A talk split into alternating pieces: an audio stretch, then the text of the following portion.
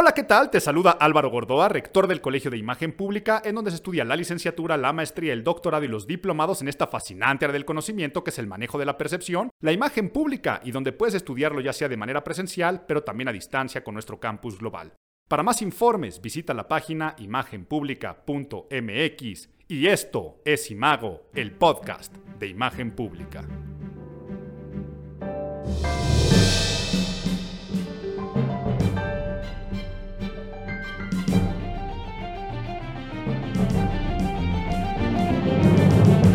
Pues estamos entrando al último cuatrimestre del año, se está acabando el año, se nos fue agosto un agosto con sabor a chiles en hogada y pan de muerto espolvoreados con brillantina púrpura, donde toda la gente quiere hacer su agosto. Y sí, si estoy diciendo de chiles en nogada, para los que no son mexicanos, es el platillo típico que se come en las fiestas de septiembre. Y cada vez empiezan antes, ahora la temporada de chiles en nogada. Yo me comí mi primer chile en nogada, soy fan, es de mis platillos favoritos. Me lo comí el 5 de agosto. Nosotros normalmente empezamos a comer ese platillo a mediados de septiembre y era 5 de agosto y ya me estaba comiendo eso, pero no solamente eso, el pan de muerto, el pan de muerto que es el que comemos en noviembre para la fiesta de Día de Muertos, ya también se está vendiendo en los supers, entonces por eso digo con este sabor. Y ahora que dije la palabra y la expresión coloquial de hacer su agosto. ¿Sabían ustedes de dónde viene esa expresión? Es una expresión meramente rural, es una expresión del campo, ya que en agosto es donde viene la recolección de las cosechas. O sea, por ejemplo, es en agosto cuando se recogen las uvas en las famosas vendimias y por lo tanto era cuando los campesinos hacían su negocio. Entonces ellos pues trabajaban arduamente todo el año pensando en sus cosechas, pero cuando realmente rendía los frutos de su trabajo era en agosto. Por eso se dice que hacer su agosto, pero no me pierdo porque mm, hay muchas cosas que pasaron durante el mes de agosto. Ya si saqué a colación los chiles en nogada o el pan de muerto, también tienen que ver con ese tema, que es el tema de la propaganda. Ya hemos hablado acerca de este tema, pero sin duda lo que más marcó yo creo que a agosto en México y en la Ciudad de México fueron las marchas feministas que acabaron en disturbio y hay que analizarlos desde el punto de vista de la imagen pública, pero antes, ya si hablé de propaganda, creo que tenemos que definirla. Vamos a ponernos nerds.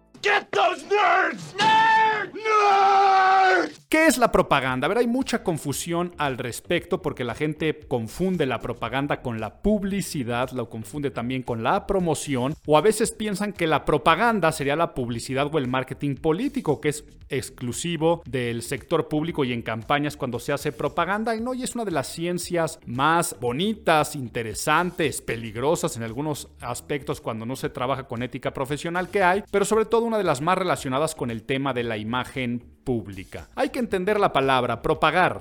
A ver, propagar, de ahí viene propaganda, de hecho es una palabra en latín, propaganda es lo que ha de ser propagado, y propagar es multiplicar extender, difundir. Es como cuando un incendio de una chispa después el fuego se propaga. Entonces, si entendemos que de ahí viene la palabra, la propaganda es la acción y el efecto de dar a comunicar algo, de dar a conocer algo, con el fin de ganar adeptos para después persuadirlos. Te lo explico de manera mucho más sencilla haciendo el comparativo con la publicidad. Mientras la publicidad su objetivo es vender y su mensaje es cómprame, la propaganda su objetivo es ganar adeptos, pero no solamente ganar adeptos, sino que después adeptos te quieran. Así como la publicidad te dice cómprame, la propaganda te dice quiéreme. Entonces, es el efecto de multiplicar, difundir algo para ganar un adepto, y un adepto es un seguidor. En religión se le llama fiel, en el fútbol se le llama hinchas, en el comercio se le llaman clientes, en la política se le llama votantes o votos. Un adepto es alguien que te sigue por convicción, pero no solamente que te siga, sino que te quiera. Entonces, trae una alta carga emocional emocional la propaganda y la hacemos para agradar a los demás. Entonces está la propaganda personal, que a veces le conoce también como personal branding, que es cuando creas tu propia marca y después la propagas. Pero tú haces propaganda para caerle bien a tus nuevos suegros o a los maestros o a los jefes, como también se hace propaganda en gran escala cuando se trata de cuestiones comerciales. Entonces, ya que nos pusimos nerds y ya que entendimos qué es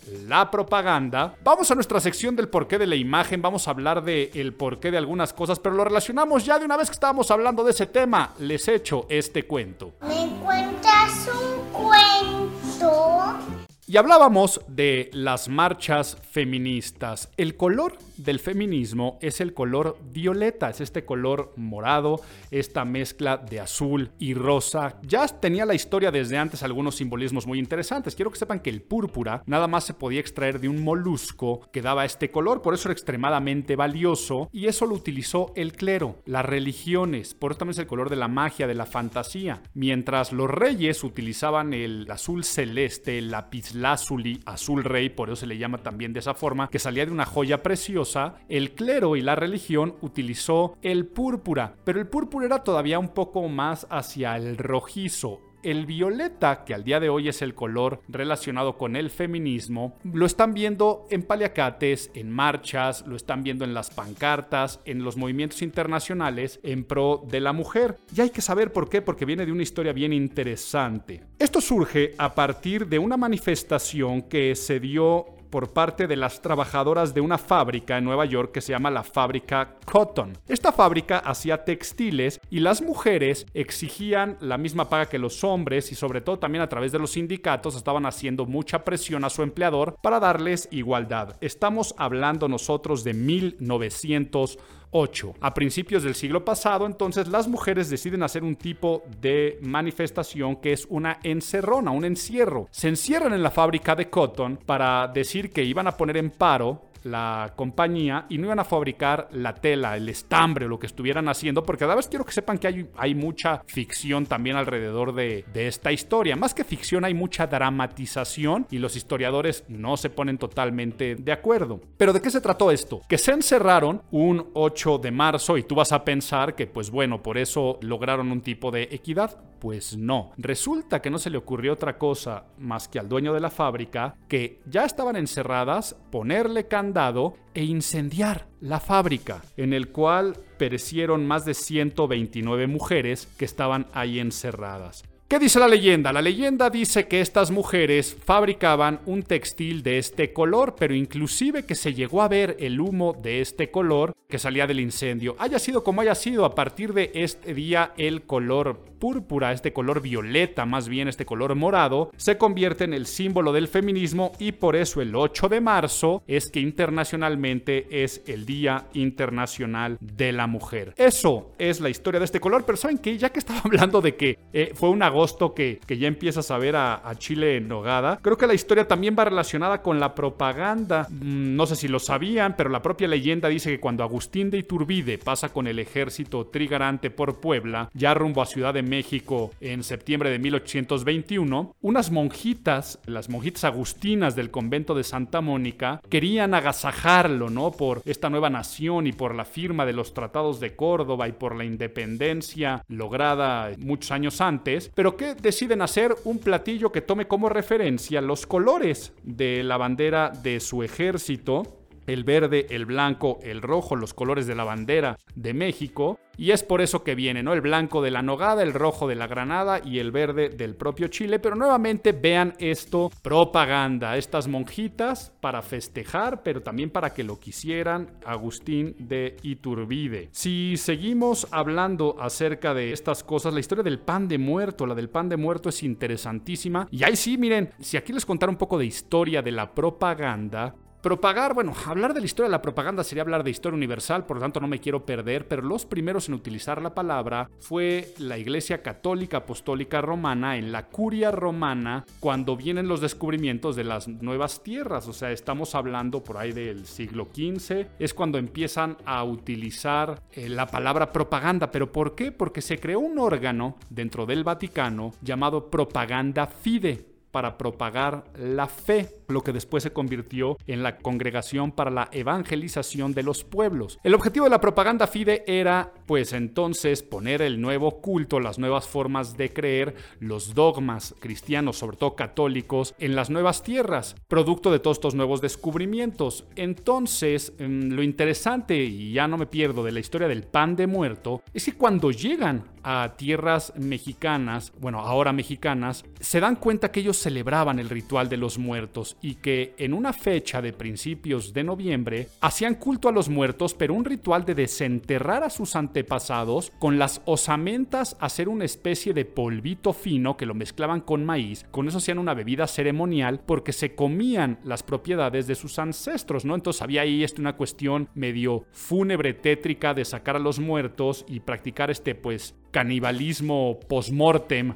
para tener propiedades. Entonces, en vez de eliminarlo de la cultura al 100%, deciden hacer un sincretismo religioso, fusionarlo, y lo que dice la propaganda FIDE, la Iglesia Católica Apostólica Romana, desde el Vaticano, es esa fecha es muy similar y se acerca mucho a la de todos los santos que nosotros tenemos. ¿Qué tal si hacemos una nueva celebración que sea la de los fieles difuntos? Y además lo aprovechamos esto de que se comen a sus ancestros para hacer una analogía con la Eucaristía, de que puedes comer el, cuerpo de Cristo. Entonces, si hacemos un pan donde se coman a alguien y lo aprovechamos para la comunión, y mezclaron toda esa historia y hicieron un pan al que le pusieron huesitos arriba y que el día 2 de noviembre se, se comería. Entonces, pónganle fast forward a la película. Al día de hoy si se está echando, o ya también empezó, porque todavía le falta y le cuelga para noviembre, su chocolatito caliente y pan de muerto. La próxima vez sabe de dónde viene esta historia. Y esto es un poco de la historia de la imagen pública. Pero ahora sí, vámonos a por lo que escuchan muchos este podcast, que son los tips y recomendaciones.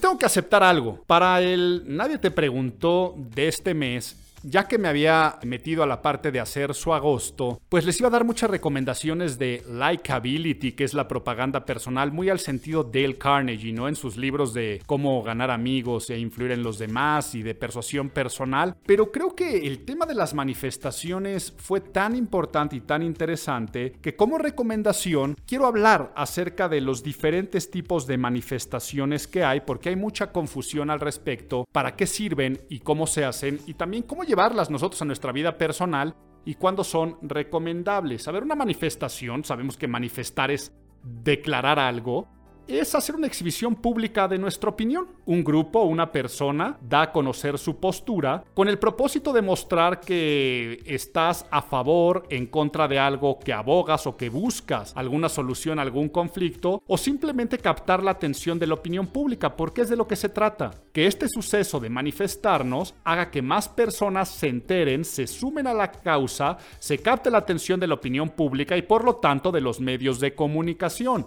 Las manifestaciones tienen un espíritu pacífico o no violento, aunque sabemos, y es de lo que vamos a hablar más adelante, a veces se producen disturbios, violencia contra objetos, establecimientos civiles, policías, reporteros o simplemente violentan la tranquilidad social. Entonces, esto normalmente se hace en una congregación en las calles, aunque existen muchas maneras de manifestarse y de eso vamos a hablar el día de hoy. Y hay marchas, sentadas, plantones, bloqueos, las huelgas de hambre, los encierros, las caceroladas, los boicots, los disturbios, los rallies. Vámonos rápidamente con cada uno de ellos y cuáles serían sus recomendaciones. Una marcha es un desfile, personas que van de un lugar al otro, donde en el destino final normalmente se hace un meeting o una propuesta. Estas suelen hacerse de manera conmemorativa, yo que sé, trabajadores el primero de mayo, en México, este, estudiantes y grupos el 2 de octubre. Se suelen hacer en vías principales, pero el éxito de una marcha suele ser la cantidad de gente reunida. Por lo tanto, así es como se mide el éxito.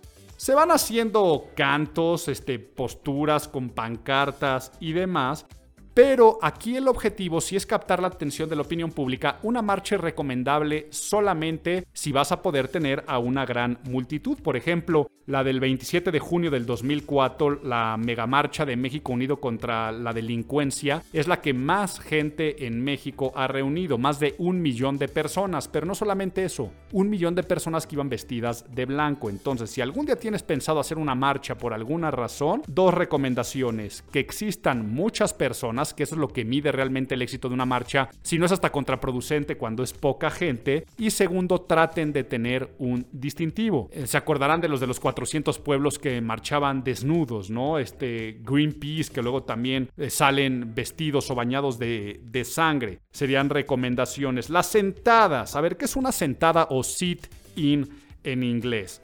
Una sentada es una manifestación muy pacífica en la cual los manifestantes ocupan un área por un periodo determinado o indeterminado, pero sin alterar el orden público. Ahí se quedan hasta que su mensaje se haya escuchado, hasta que los medios de comunicación lo difundan. Y estas las hicieron muy populares Gandhi, utilizó mucho las sentadas, pero si investigan un poco acerca de los movimientos generales de los 60, de los derechos civiles, de las causas, por ejemplo, la del servicio de segregación de Greensboro, en Carolina del Norte, las famosas sentadas de Woolworth. Por ahí googleenlo y se van a dar cuenta qué belleza. En 1960, pues no le daban servicio a las personas negras en muchos establecimientos y los más reconocidos era Woolworth. No ir a comprar, pero ahí había también cafeterías. Entonces, si tú te sentabas en una cafetería de, Woolworth y, y eras de raza negra, no te iban a atender. El primero de febrero de 1960, cuatro personas de color acompañadas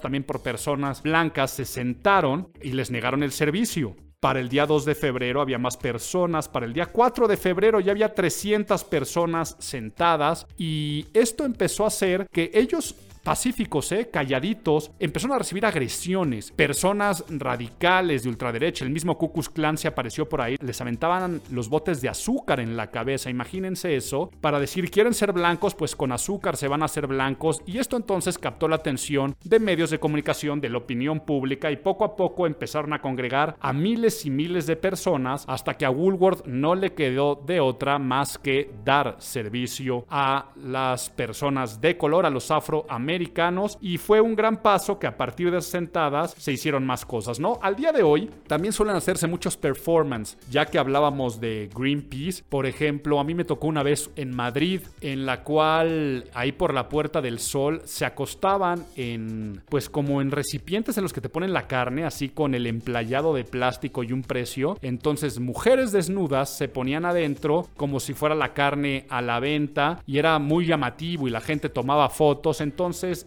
a nadie molesta, es pacífico. Esas son las sentadas. Ay, por supuesto, las de John Lennon, los famosos, él hizo los bed-in más que sit-in. Cuando se casa con Yoko y van a festejar su luna de miel a Ámsterdam, invitan a los medios de comunicación y lo único que hicieron fue quedarse en la cama y dar mensajes de paz en contra de la guerra de Vietnam. Esas son las sentadas. Ahora vamos con los que cualquier mexicano, sobre todo cualquier chilango, cualquier habitante de la Ciudad de México, no hace falta explicarlas porque es nuestra pesadumbre de todos los días, los plantones o bloqueos. Es como una sentada, es como el sit-in, donde se ocupa un periodo de tiempo, pero aquí sí se altera el orden público. ¿Por qué? Porque de esta forma se bloquean vías de comunicación como pueden ser carreteras, avenidas importantes, se prohíbe el paso a edificios públicos o privados, se pueden poner también en lugares muy importantes para el turismo, ¿no? Aeropuertos, casetas, pero también si hay un museo, un lugar turístico atractivo, imagínense si fuera París, se pondrían en la Torre Eiffel y no dejarían que ese día la gente subiera a tomarse su fotografía. Entonces se hace muchísima presión y esa moneda de cambio, ¿no? Hasta que tú me escuches o se cumplan mis demandas, yo no quito este plantón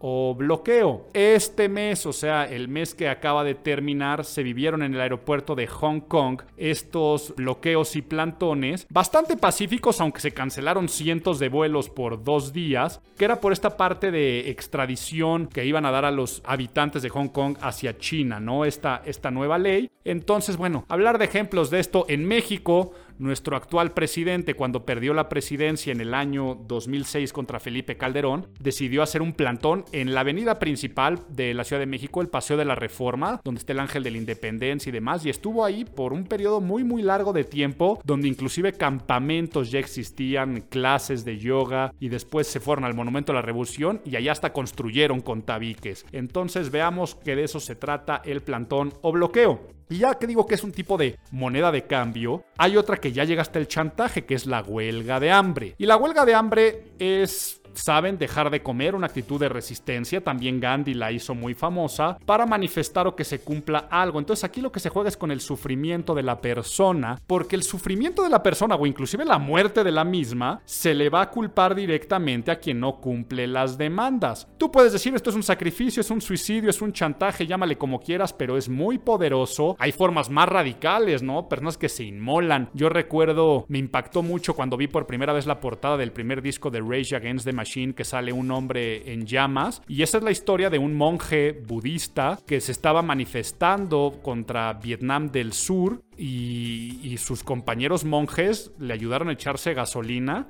y se prendió fuego y no se quejó y así quietito en un estado zen murió para hacer ese tipo de presión. Esas son las huelgas que en caso de hambre o hay cosas más radicales. Los encierros, a ver, los encierros, las encerronas, es como el que ya explicamos de la fábrica de cotton del 8 de marzo de las mujeres, pero un encierro pues se trata de tomar un lugar y no dejar que se trabaje, que se ocupe. Entonces se hace mucho con los congresos. La diferencia con un plantón o bloqueo es que únicamente se afecta a alguien claramente definido, ¿no? Es, es como si no te dejaran entrar a ti a tu casa. No, tus vecinos pueden entrar a las suyas, pero no es que no te dejen entrar, sino es que se encierran en tu casa. Por eso eso pasa mucho en los congresos y es lo que hicieron las mujeres de Cotton, se encerraron en la fábrica y dicen no vamos a abrir hasta que nos den igualdad. Desafortunadamente terminó en la tragedia de prenderles fuego. Una de las más atractivas y sobre todo al día de hoy son las caceroladas o cacerolazos. Esta es muy buena porque hace que muchas personas puedan involucrarse sin tener que estar físicamente en el mismo lugar. Se llama caceroladas porque solían salir con cacerolas a hacer ruido, ¿no? Entonces viene desde épocas eh, feudales, por ahí algunos registros que encontré, en los cuales Tú no podías quejarte directamente con autoridades, pero si tal día, tal hora todos se ponían a hacer ruido, pegando con utensilios de cocina, era una forma de hacer presión. A nivel cacerolas, las mujeres argentinas, las mamás de los desaparecidos de la Plaza de Mayo, la siguen haciendo, pero al día de hoy es vístete un día de algún color en especial, ¿no? O sea, por ejemplo, cuando se hace conciencia del cáncer de mama y te vistes de rosa ese día, esa es una especie de cacerolada, el ponerte un listoncito de algún color simplemente algún día en especial. El día de la Tierra, ¿no? El día del planeta en Earth Day, que se le da un respiro al planeta y durante una hora se apagan todas las luces. Esas son caceroladas. Entonces toca el claxon por esto, hazlo por el otro. Al día de hoy es muy fácil porque con que publiques una misma foto en Instagram, todos o, toda la gente lo publique un día, es me estoy sumando estas causas y sí, voy a hablar acerca de cosas que pasaron también este mes más adelante en caceroladas. Boicots, un boicot, pues seguramente lo has escuchado. Esta sí es manera de manifestarte en contra de algún comercio una persona cerrando miras comerciales. El origen viene en el apellido del capitán Charles Cunningham Boycott. Era un administrador de fincas de Irlanda 1880, eh, en el cual querían las personas que trabajaban con ellos, la Liga Irlandés de la Tierra, decía que iba a haber hambruna, que no tenían buenas pagas, entonces le hizo una propuesta a este señor de bajarles la renta. Y este señor, al contrario, el señor Boycott, le subió la renta, los, los, los exprimió más, y entonces toda la comunidad dejaron de venderle cosas. O sea, por ejemplo, el panadero dejó de venderle pan, este, el zapatero dejó de hacerle zapatos, y aquí estoy inventando, pero el del correo el cartero no le dio su correo. Esto hizo que el señor Boycott tuviera que huir empobrecido con su familia. Los rallies. Los rallies es la más pacífica, la más hippie de todas. Es te reúnes en un parque o en algún lugar. Generalmente hay música, hay lecturas, hay buena vibra, la gente canta, se aprovecha la oportunidad para pedir donativos, firmas. El de John Sinclair, ¿no? Su rally por la libertad que participó John Lennon y Yoko Ono. Es uno de los más llamativos. Y cierro con los disturbios, riot en inglés. Un disturbio es cuando se sale a la calle, pero más que a dar gritos y consignas, se salen a hacer pintas, grafitis, a romper cristales, a vandalizar coches, monumentos públicos, a golpear a la gente que va pasando y está muy relacionada con los grupos extremistas, tanto de ultraizquierda como de ultraderecha. Llaman muchísimo la atención de la opinión pública, claro. Entonces, si son de grupos radicales es cuando se toman pues posturas radicales ante cuestiones que ya son radicales. Entonces aquí no estoy diciendo que una manifestación sea mejor que la otra. Si tú vas a manifestarte, piensa que es lo más recomendable. Marchar, hacer un boicot, una cacerolada, un disturbio, un sit-in, hacer una huelga, una encerrona, porque esto funciona a pequeña escala y a mayor escala. O sea, me refiero que puede ser desde el joven chavito, chavita que no le dejan permiso a sus papás y entonces decide hacer este, se encierra en el baño, que pusiera ser una encerrona, como puede ser eh, los que organizan un rally para recolectar firmas para que en su escuela suceda algo, como la persona que quiere crear conciencia sobre un tema social y crear este, al día de hoy las caceroladas que no lo mencioné, son también todos estos retos, ¿no? El Ice Bucket Challenge, seguramente se acordarán, son estos retos virales que son las nuevas caceroladas. Entonces no estoy diciendo que una sea mejor que otra, sino que todas generan percepción y son tema de imagen pública. Y ahora sí,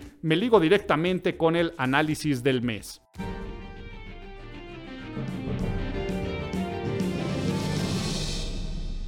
Y empiezo y me ligo entonces con el tema de las marchas de la mujer. Se le ha estado llamando marcha del feminismo, pero la verdad es que fue una mezcla de muchas cosas y es que fue la mezcla de muchos grupos y muchos colectivos. Pero desafortunadamente acabó en un en un riot, ¿no? Acabó finalmente en un disturbio. Y la realidad es que la acción de pocas personas fue lo que más llamó la atención de la opinión pública y a mi parecer sacó un poco de contexto la plática. Urgen el tipo de manifestaciones en cuanto a la igualdad. Todo surge por un abuso policíaco. Dentro de este abuso policíaco hay un gran hartazgo. El problema de los feminicidios en México es terrible y tenemos todos que alzar la voz. Y por favor, que como un tema de imagen pública, no dejemos que todo eso de pintar el ángel de la independencia y que se cierre un mes empañe. O sea, yo, yo estoy a favor de esas posturas. Ya cuando se llega a una acción tan radical, es porque ya se está viviendo en un, en un estado en el cual no puede haber una tranquilidad y el enojo se va a convertir con enojo y la violencia termina combatiéndose con violencia en temas radicales y extremos. Entonces, no a ataco a las mujeres que decidieron expresarse así. El problema es que suma a una percepción de la causa feminista de la gente que no conoce de temas de género.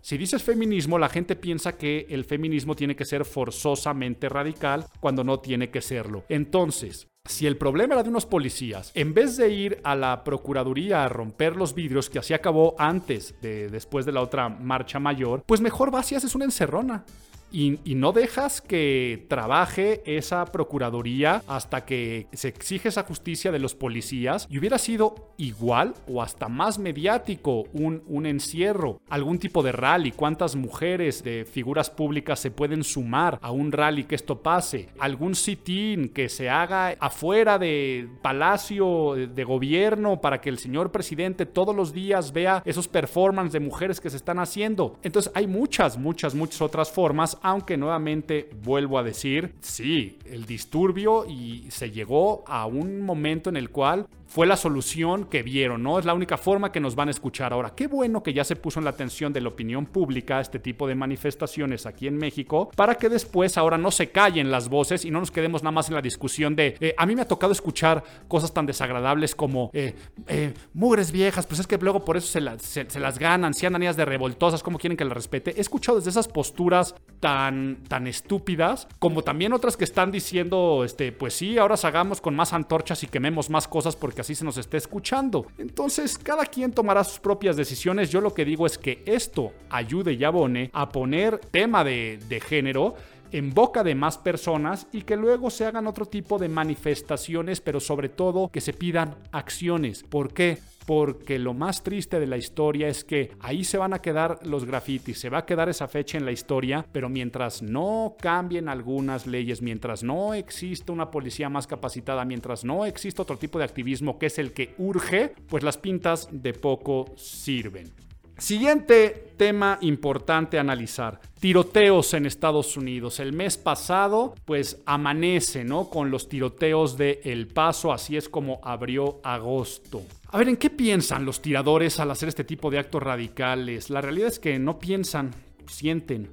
Se ha creado en ellos un estado de ánimo de odio que nubla la razón. Trump ha insultado constantemente a los mexicanos, al tiempo que defiende la posesión de armas, por lo tanto no es extraño que algunos de sus votantes decidan pasar a la acción. Pero ¿por qué existe en Estados Unidos esta percepción de que las armas no son malas? Este argumento de las pistolas y las balas no matan a la gente, sino que la gente mata a la gente. Todo esto parte de dos cosas, ¿no? Primero, algo que es la segunda enmienda. La segunda enmienda es parte de la Carta de Derechos de los estadounidenses, que se firmó en 1791. O sea, vean cuántos siglos ha pasado. Y esta famosa segunda enmienda lo que dijo es que el pueblo estadounidense puede poseer y portar armas. E inclusive dicen, y las que no se hayan inventado hasta la fecha.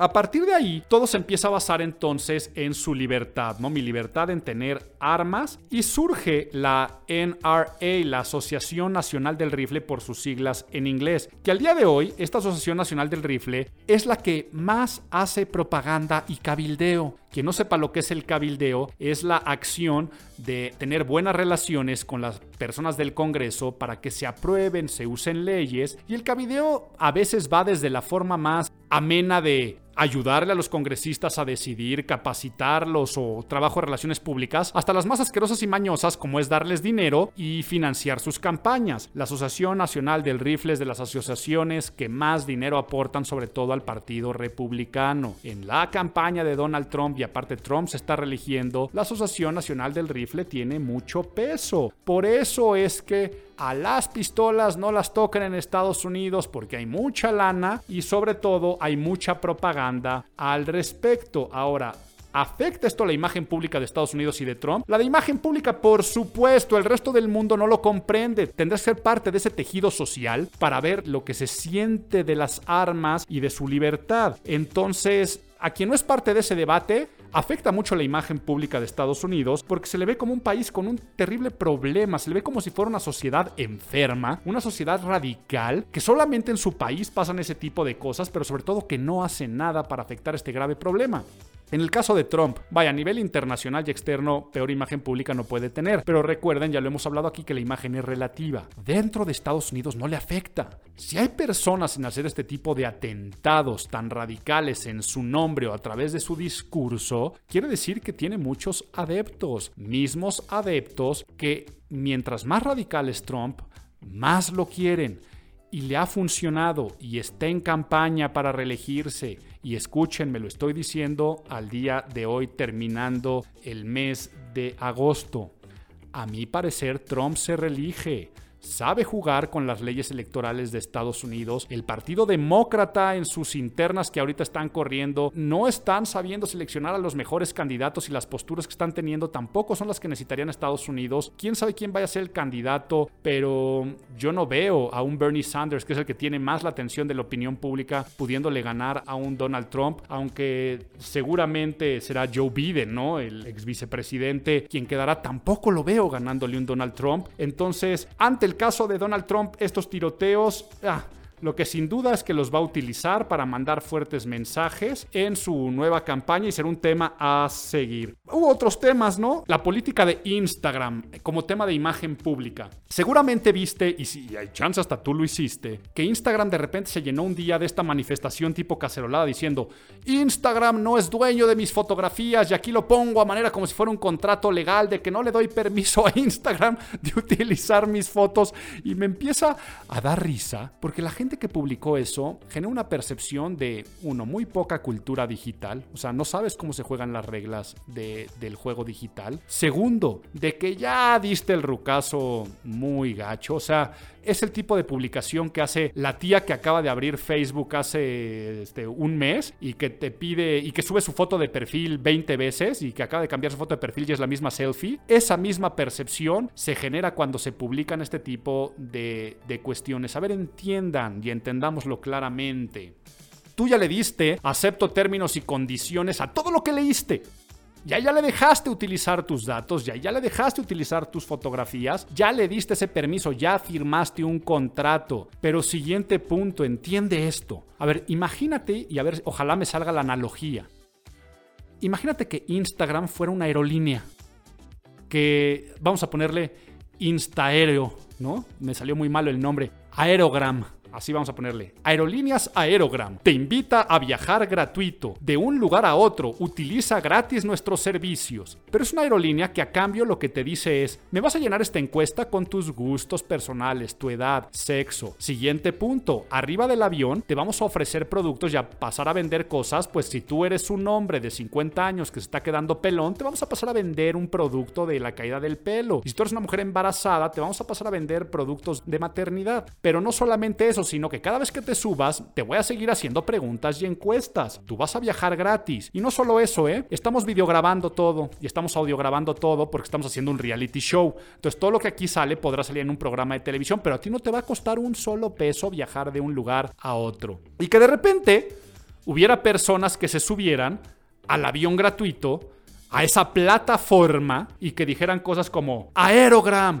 tú no me puedes tomar video y además, ¿por qué se me acercó a venderme algo? Si, ¿cómo, supo que yo estaba embarazada? No puedes utilizar mi dato y mi información. Señor, señora, siéntese. Si no le gusta nuestro servicio, bájese del avión o pague por su propio avión o pague por un boleto en primera clase que no le estén fregando en otra aerolínea. Si quiere viajar con nosotros, estos son los términos y condiciones. Así es Instagram. Entonces, o creas tu propia plataforma o tienes servicios de paga de comunicación o tomas fotos a la antigüita y haces álbumes de fotos y los compartes nada más con tus amigos y nadie va a tener derechos sobre las mismas. Pues bueno, y ya, nada más para terminar, la, la selva amazónica, el Amazonas en llamas, activismo del que no sirve absolutamente de nada es el de subir tu foto a Instagram diciendo se está quemando el pulmón del mundo y nadie hace nada. Entonces, ya Leonardo DiCaprio se empezó a mover muy tarde, ya le siguieron por ahí otros activistas, de nada sirve manifestarse, de nada sirve hacer propaganda, nada más a través de buenos deseos. Pues bueno, de esta forma terminamos, pero qué bueno que nos dan pilón. Que vuelva, que vuelva el pilón. Que vuelva, que vuelva el pilón. El gusto gratuito, el detalle bonito, la costumbre que alegra el corazón. Y bueno, mi recomendación de este mes Ay, creo que te la voy a cambiar de último momento porque te iba a recomendar que vieras Once Upon a Time in Hollywood de Quentin Tarantino, su novena película, pero no, yo creo que la recomendación tiene que ser de entrada que te veas primero las primeras ocho y sobre todo las primeras tres, Reserve Your Dogs, Pulp Fiction y Jackie Brown, porque ahí es donde vas a entender al autor, porque Once Upon a Time in Hollywood yo creo que es la más autocomplaciente. Es, a ver, es ilógico que diga voy a caer en todos mis clichés porque él creó sus clichés, ¿no? Si alguien más lo hiciera, pues sería ilógico. Pero es Tarantino haciéndose una auto-oda y alabanza a, a sus gustos. Vemos desde Kung Fu y la música hasta tipografías, hasta diálogos largos, secuencias, cámaras en mano que van corriendo. Entonces, tienes que ser un gran fan y amante de Tarantino para realmente amarla a profundidad como la amé yo, porque personas que no son seguidores de Tarantino dicen, eh, pues está buena, pero no entendí. Y todas las cosas que me han dicho que no entendieron es porque yo saltaba y les decía, pues es que es una referencia a su propia película, a sus gustos. Eso nos pasa a los que ya nos gusta mucho un director, hasta sus fetiches y sus cosas. Y otro pilón que te dejo aquí, hoy hablamos mucho, muchísimo de propaganda. Hay un documental muy viejo de la BBC, eh, más bien es una serie de documentales que se llama The Century of the Self, el siglo de, del ser. Y hay un capítulo en especial que se llama Happiness Machines, máquinas de felicidad, y habla de la vida de Edward Bernays. Eddie Bernays es el padre de la propaganda. No te hablo más al respecto porque quiero que lo disfrutes. Difícil de conseguirlo. Yo creo que verlo, verlo en YouTube es la forma más fácil. Pon en YouTube Happiness Machines, The Century of the Self o Edward Bernays y disfruta ese documental para que veas el gran mundo que es la propaganda. Y si quieres saber más acerca del tema, visita la página imagenpublica.mx. Allí encuentras todos los planes de estudio, presenciales, a distancia, los libros que llegan a la puerta de tu casa. Mi nombre es Álvaro Gordoa. Disfruta septiembre y te veo el próximo mes, más no te veo, te escucho el próximo mes en Imago, el podcast de imagen pública. Buen mes.